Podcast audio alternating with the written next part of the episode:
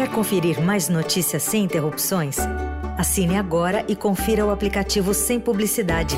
Acesse experimente.estadão.com.br.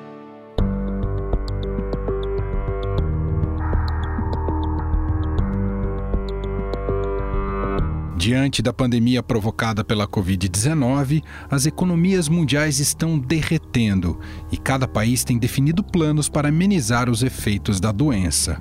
O ministro da Economia aqui do Brasil, Paulo Guedes, anunciou nesta semana um pacote de quase 150 bilhões de reais em medidas emergenciais para socorrer setores da economia e cidadãos vulneráveis.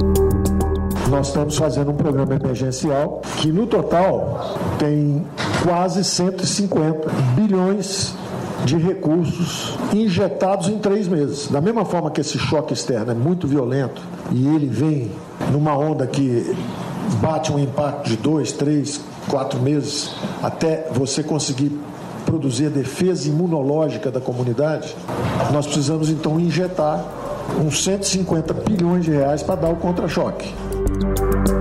Deste valor, 83 bilhões devem ser destinados à população mais pobre e idosa. Outros 59 bilhões serão aplicados na manutenção de empregos.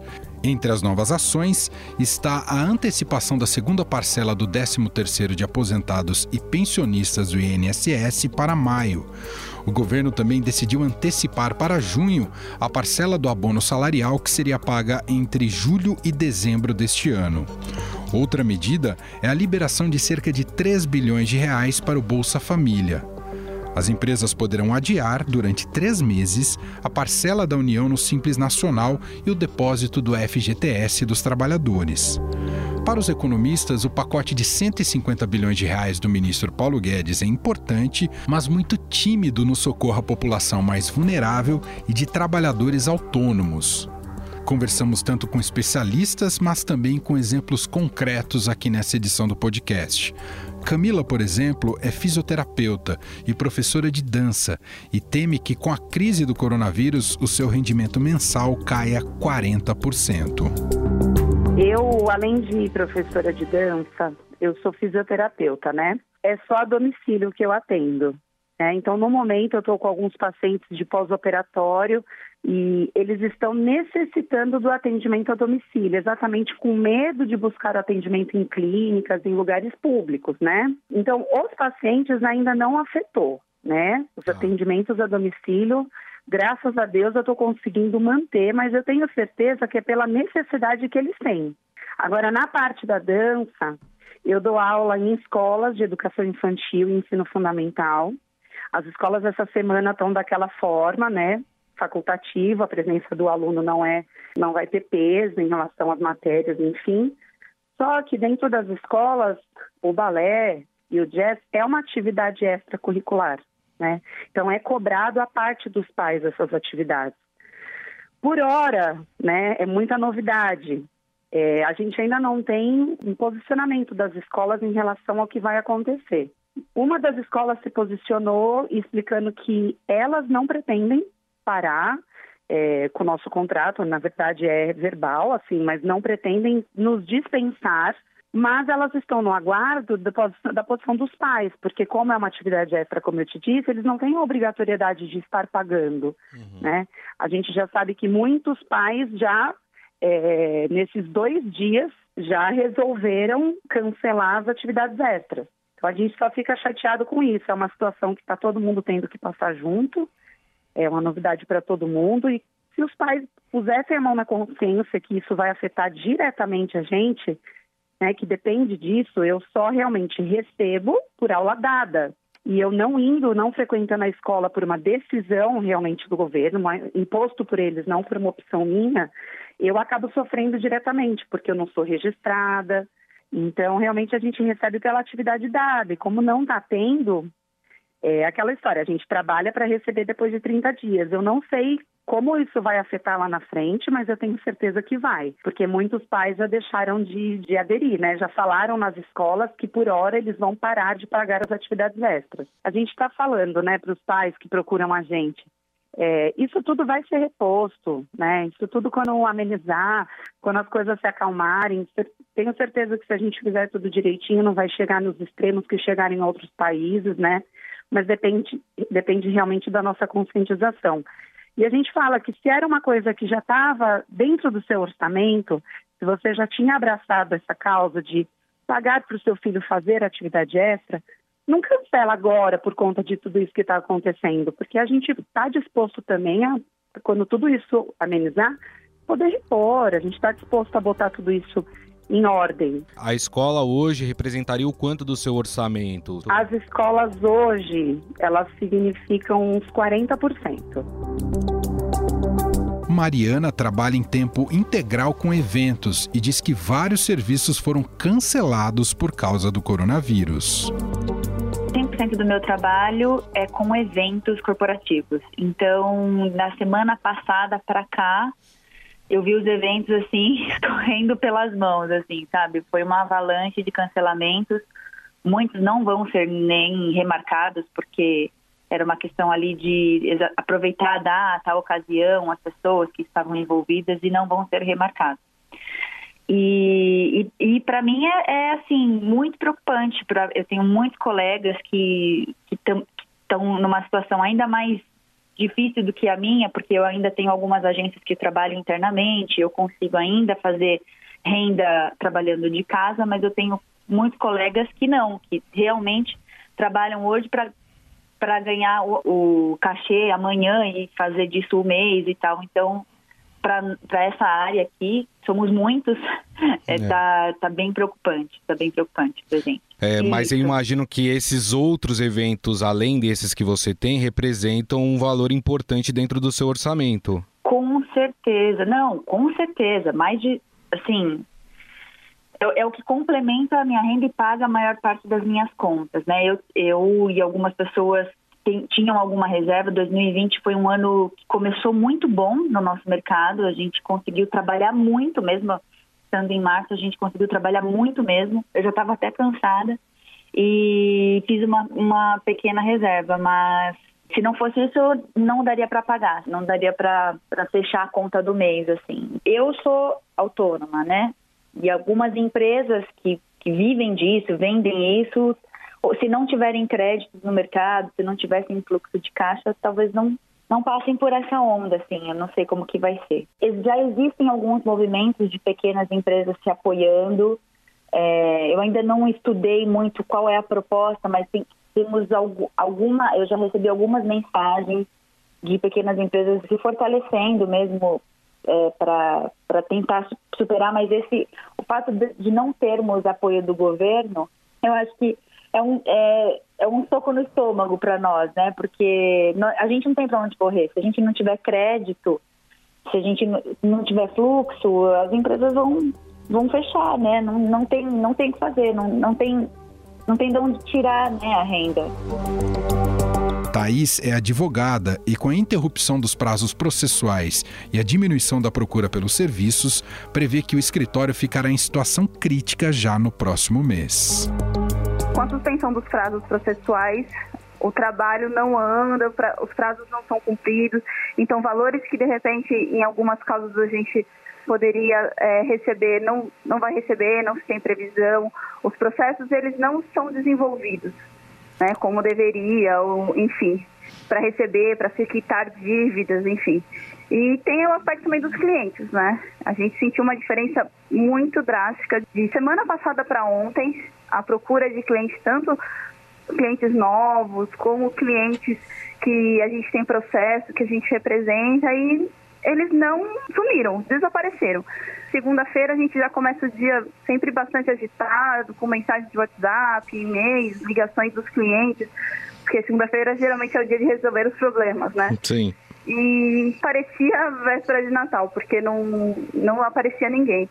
Então, assim, a gente não tem contratação de serviços novos, a gente não tem os processos se desenvolvendo e aí recebendo é, os frutos, seja de indenizações, de sucumbência, enfim. Simplesmente trava tudo. Quer dizer, você tem as suas contas para pagar, você, enfim, tem tudo meio que planejado para poder, né, cumprir os seus compromissos. Isso você imagina que a médio prazo possa ser afetado? Com certeza, porque a princípio o que a gente tem de uma garantia não 100% são de empresas mensalistas, que a gente tem contrato e elas pagam uma mensalidade pelo menos a princípio, a gente acredita que vão ser cumpridos esses compromissos. Mas se pensar que vão ficar, não tem previsão de tempo que as empresas vão ficar paradas, então os honorários vão ser os primeiros a serem bloqueados de pagamento, né? E, e a pessoa física também. Imagina nessa situação, sem pessoal sem trabalhar, o comércio sem funcionar, é a mesma coisa. Mensalidade, parcelamento de honorários que o pessoal estava pagando, o primeiro a ser cortado na hora de optar entre fazer uma compra no mercado e pagar o honorário do advogado, é isso que é cortado. Então, assim, a previsão é de passar por dificuldades assim bem complicadas e eu acredito que já para o próximo mês. Para o economista-chefe da Necton Investimentos, André Perfeito, a medida vai de acordo com o pensamento liberal do ministro Paulo Guedes. Paulo Guedes é um homem liberal né? Ele tem essa leitura muito arraigada. Então ele acredita que a melhor forma de atuação o tempo todo, né, não é o Estado interferindo na economia, mas sim a, né, a iniciativa privada, né, os, os, cidadãos, né, fazendo isso, né? E por que eu faço essa abertura? Porque o plano dele vai exatamente nessa direção. E aí cabe algumas questões para se pensar, né? Do total anunciado, né, 143 bilhões, né, do de medidas né, que foram anunciadas, 111 bilhões são ou antecipações de consumo, né? Então você antecipa 13 terceiro de aposentados e por aí vai, ou diferimento de impostos. O que é diferimento? Você não paga hoje, mas vai pagar amanhã. Né? Então, isso daí tem um efeito que é uma soma zero. Né? Se o consumo era ser feito em 2020, no final do ano, e você trouxe agora, né? tá bom, vai ajudar agora nesse momento. Mas o consumo total do, do o país vai, é, não vai crescer, né? E mesmo a ideia de diferimento de impostos, né? É, imagina que você é um empresário, você é dono de um cabeleireiro, né? Você vai pagar impostos em fevereiro, março, abril, não vai pagar mais. Agora você vai pagar em outubro, novembro, dezembro. Também fica numa situação difícil, né? Porque você nem produziu lá atrás. Talvez você nem fosse pagar imposto porque você nem produziu. Então, assim, o plano do, do Paulo Guedes, ele, ele acaba sendo muito coerente, com a leitura dele, muito dentro da perspectiva que ele entende, né? E o, e o presidente também, ao que tudo indica, chancela isso, né? De não fazer o Estado ajudar ninguém. E é isso que está sendo feito, em alguma medida, né? Ele não, o Estado não colocou a mão na, no bolso. O problema, e eu falo que é tímido, é o seguinte, né? O PIB do Brasil, nos últimos 12 meses, é, são dados do Banco Central, que tem o PIB mensal, né? Está em torno de 7,3 trilhões de reais, né? Vamos supor que a gente fique um mês parados, né? que talvez a gente tenha né, uma situação ainda pior do que isso. Né? É, a gente teria estar tá falando de, um, de deixar de produzir por mês 600 bilhões de reais. Né? Então, assim, olha o tamanho do desafio que tem e mais do que isso, né, a gente precisa fazer, e a medida do Paulo Guedes nesse sentido está correta, né, quando você mexe em, por exemplo, antecipar o 13 terceiro de, de aposentado, também uhum. a questão do Bolsa Família, é, ele tem que jogar o dinheiro na base, no chão, né? Porque quando você corta a taxa de juros, né? É meio como você jogar dinheiro de helicóptero, por assim dizer, né? Acaba pegando dinheiro que é mais alto, né? Às vezes no chão mesmo, assim, no tecido econômico não cai. Mas, de novo, né? Estamos falando de 600 bi que a gente talvez deixe de produzir por mês, né? Claro que não vai ser, vai a zero isso, né? Mas o momento esperado, pelo menos era que muitos economistas, inclusive eu, né, esperava que ele, o Estado ajudasse mais é, para a gente passar esse momento talvez um pouco mais tranquilo, né? Pelo menos essa expectativa.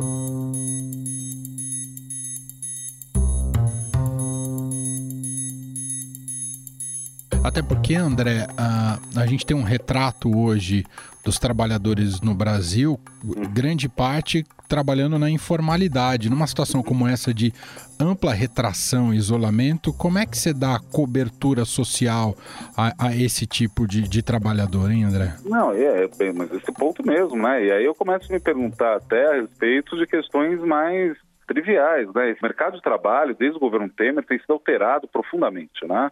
Mudanças na CLT e outra coisa também, surgiu essas tecnologias tipo Uber, eh, Uber iFood, Rap, né?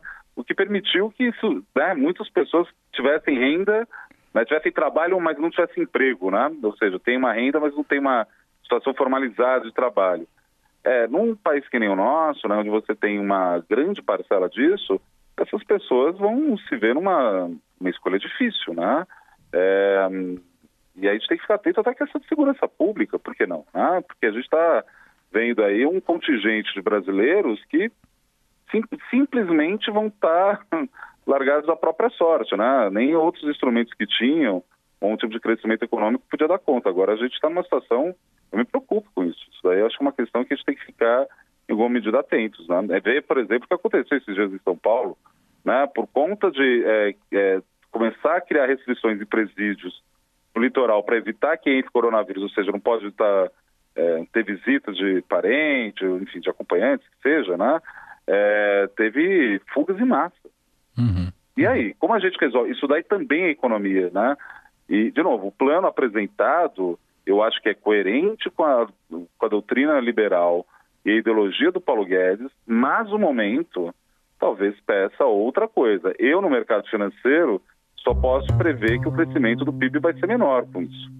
Claro. Ah, não tem como eu ver outra coisa. E isso aí tem implicações para a série de coisas, na projeção de Bovespa, taxa de juro, né? E a gente vai tentando fazer outras ponderações em cima disso.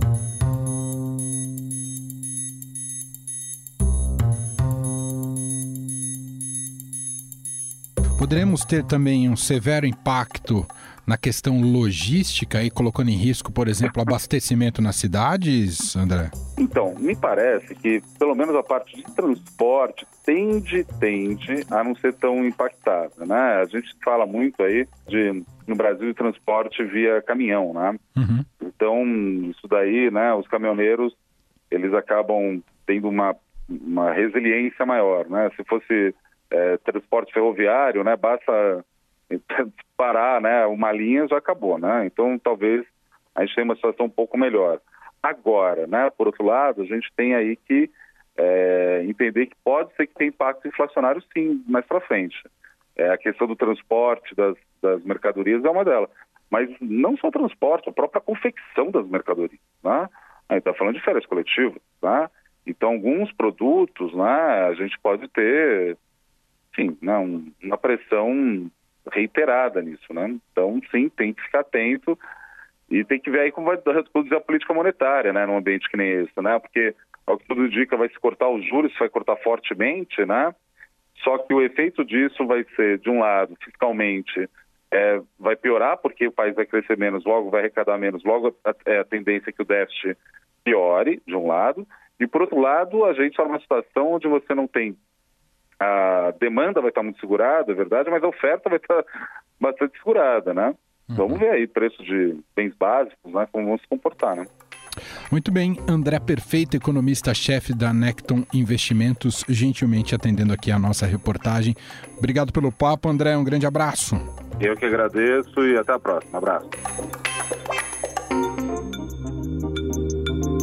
Já economista Mônica Deboli, pesquisadora sênior do Instituto Peterson para Economia Internacional, sugere algumas medidas para que os informais sejam atendidos pelo governo apesar das medidas é, caminharem no sentido correto, que é você precisa fazer algo imediato para dar alívio, sim, para as empresas, para dar alívio para o setor financeiro e tal, você precisa fazer também uma porção de coisas para dar alívio direto às pessoas. E essas coisas coisas não, não se restringem e não deveriam se, se circunscrever apenas à antecipação de 13º salário ou saque de FGTS. Isso daí já é dinheiro das pessoas, já é dinheiro do trabalhador e, em particular, 13º e FGTS são, é, enfim, benefícios, né, ou, na verdade, são direitos que, que, que têm os trabalhadores formais. Os trabalhadores informais não estão sendo contemplados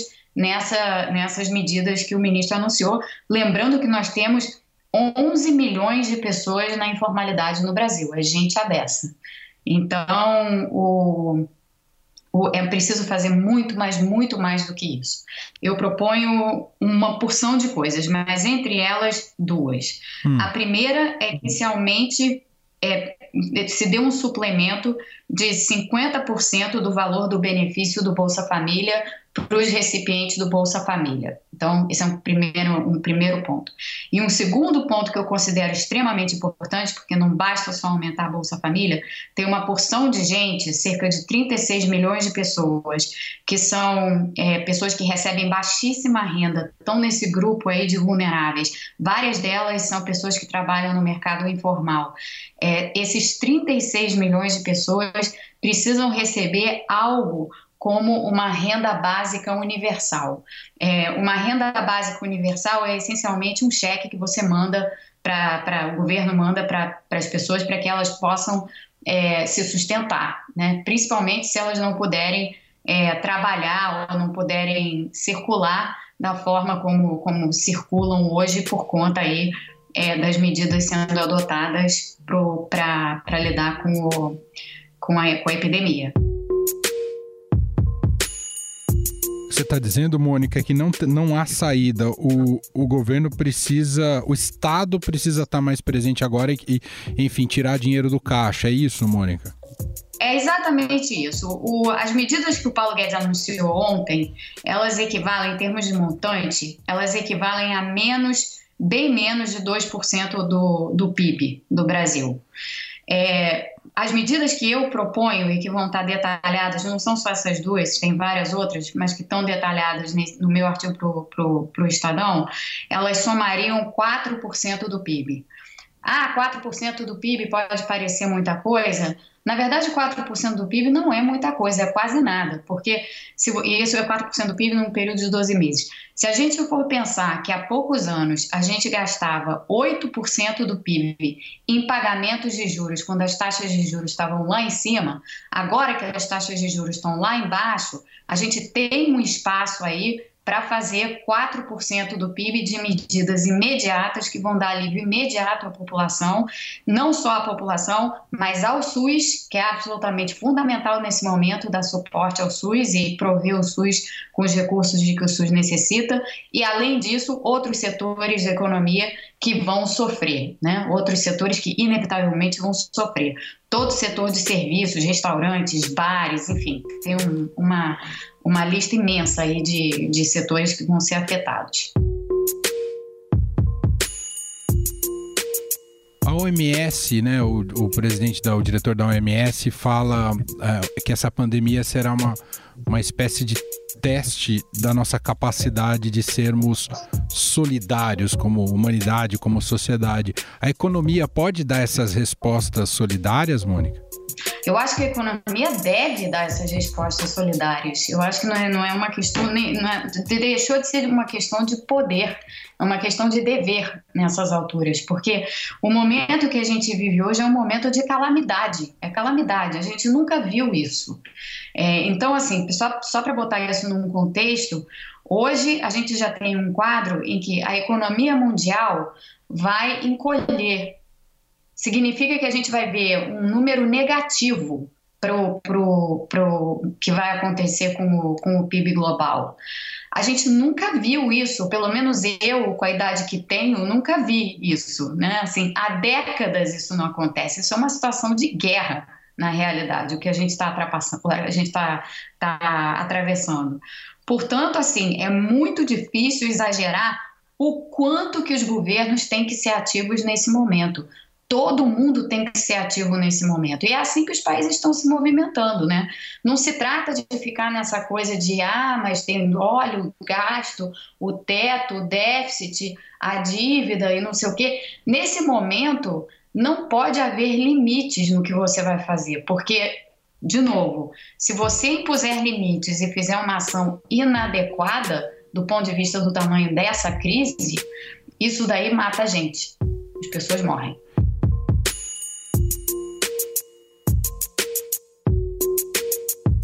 E não chega a ser um paradoxo, ao mesmo tempo que a gente tem esse amplo desafio né, de, desse dever solidário, a gente está diante de um mundo que é cada vez mais protecionista, especialmente a figura do Trump nos Estados Unidos, Mônica?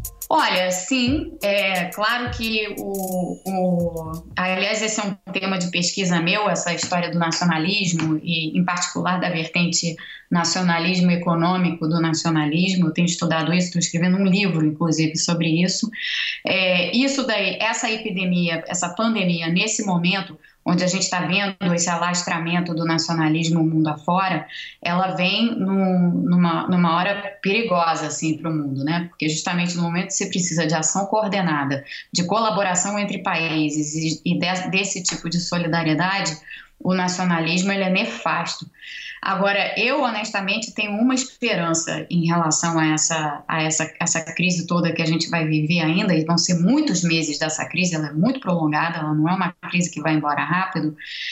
Eu espero que a gente consiga sair dessa é, entendendo claramente as limitações do nacionalismo. É dizer de outro modo, é, eu acho que essa, essa tendência nacionalista que a gente está vendo, é, essa força brutal da natureza representada por esse vírus, pode ser capaz de reverter, ou pode menos ser capaz de reverter em alguma medida. De uma certa maneira, então, a médio prazo, essa crise vai produzir uma nova dinâmica, sem dúvida vai produzir uma melhor e nova dinâmica global passada a crise, Mônica? Eu acho que é, que é, pra, é nesse caminho que a gente está, porque, novamente, essa crise sem precedente, com países fechando fronteiras, a Europa com toda, toda a questão de livre circulação agora de pessoas sendo impedida, né? as fronteiras voltando a ser controladas exatamente por medidas de saúde pública, é, o, o grau de, de disrupção assim, que isso daí provoca é, não só para a economia, mas para as pessoas, para a vida de todo mundo, isso daí que vai durar muitos meses vai ter como consequência um, um repensar sobre é, como é que as coisas devem se reordenar no mundo pós-crise. E até pensando no nosso dia a dia, vai mudar também a nossa percepção da própria atividade produtiva, visto que estamos nos adaptando a essa situação de pandemia e de isolamento, Mônica? Olha, eu acho que sim. Eu acho que algumas relações de trabalho, inclusive, podem mudar, né? Agora que está todo mundo trabalhando de casa, talvez as pessoas se deem conta de que tem muita coisa inútil que a gente acaba fazendo, ineficiente, né, na realidade, e que a gente poderia fazer de uma maneira melhor. Então, por exemplo, é, reuniões, para quem tem capacidade de fazer isso, né, para quem está num tipo de atividade num tipo de trabalho onde isso é possível.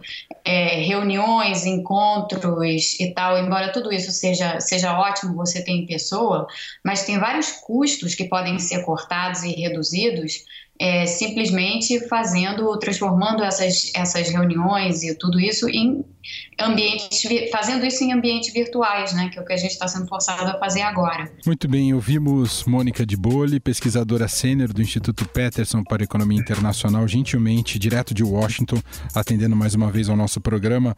Mônica, obrigado pelo papo, um grande abraço para você, até a próxima. Muito obrigada e até a próxima.